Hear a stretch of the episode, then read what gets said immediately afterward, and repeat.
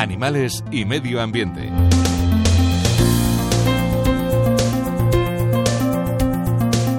Hay cosas inevitables y una de ellas bastante molesta, que es el paso de los años. Por una parte está bien, pero por otra parte ves que la vida se te va acabando. Eh, cuando se llega a mis años, pues tienes que replantearte muchas cosas y ver lo que te queda y lo que has hecho bien, lo que has hecho mal, pasar un poco revista y ver lo que te queda, cómo lo puedes aprovechar y qué no debes de seguir haciendo. Mi voz se está debilitando, eso lo pueden notar perfectamente.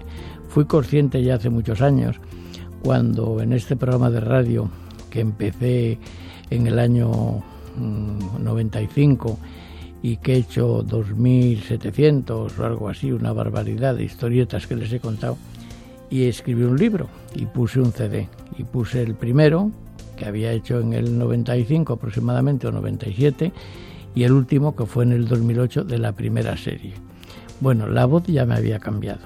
Ahora desde entonces para acá han pasado 13 años. Estuve una temporada que no hice programa nacional, que le hice solo en el regional, y después volví los sábados y domingos. Durante este tiempo he paseado el nombre de Santillana del Mar y de Cantabria y del Zoo de Santillana por toda España.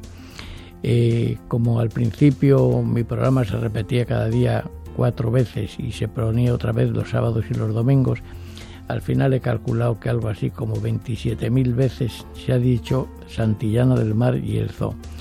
Ha sido una atracción turística porque entonces en aquella época, sobre todo al principio, no existía el Museo de Altamira, las cuevas de Altamira estaban cerradas y Santillana y yo éramos una única pieza.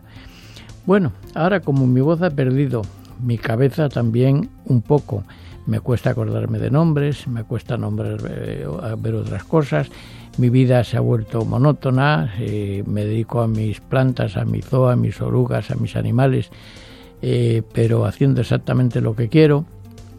Llega un momento en que no tengo noticias interesantes que contarles, no veo yo la forma de que ustedes queden satisfechos de que aporto algo nuevo. Entonces he decidido que lo mejor es una retirada a tiempo, que es como una victoria. ¿Para qué alargarlo más si algún día lo tengo que dejar?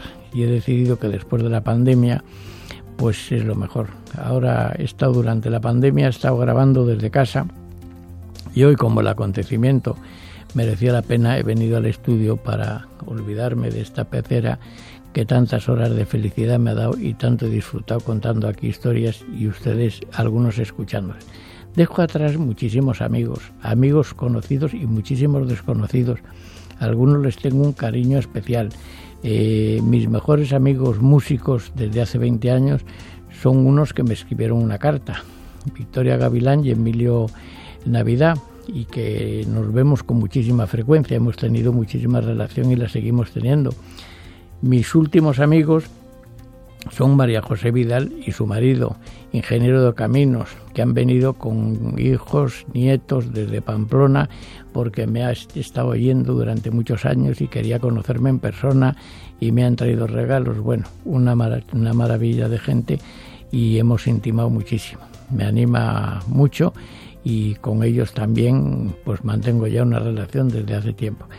Eh, Conchita Barbado es una amiga que la dejo también en la estacada. Anoche la llamé para decirla que me iba a retirar y la pobre me dijo que qué pena, que me había oído desde el principio que empecé yo hace 30 años o 25 años, pero la dije que todo llegaba a su fin. Ella tiene bastantes años, casi tanto, un poquitito más que yo. Bueno, al final la vida es así. Yo tengo que dar las gracias a Radio Televisión Española por haberme dado la ocasión de hacer esto a todos los equipos que me han ayudado, a todo el personal que se ha movido a mi lado y a todos ustedes, los oyentes que han tenido la paciencia de aguantarme durante tantísimos años. Adiós y si alguien viene por el zoo y tiene añoranza de oír alguna vez mi programa, le puedo regalar un libro que me quedan 140 de historias del zoo que tiene un CD que así pueden recordar en mi voz, aunque no se los recomiendo. Adiós. José Ignacio Pardo de Santayana presidente de la Fundación Zoo de Santillana para Radio 5.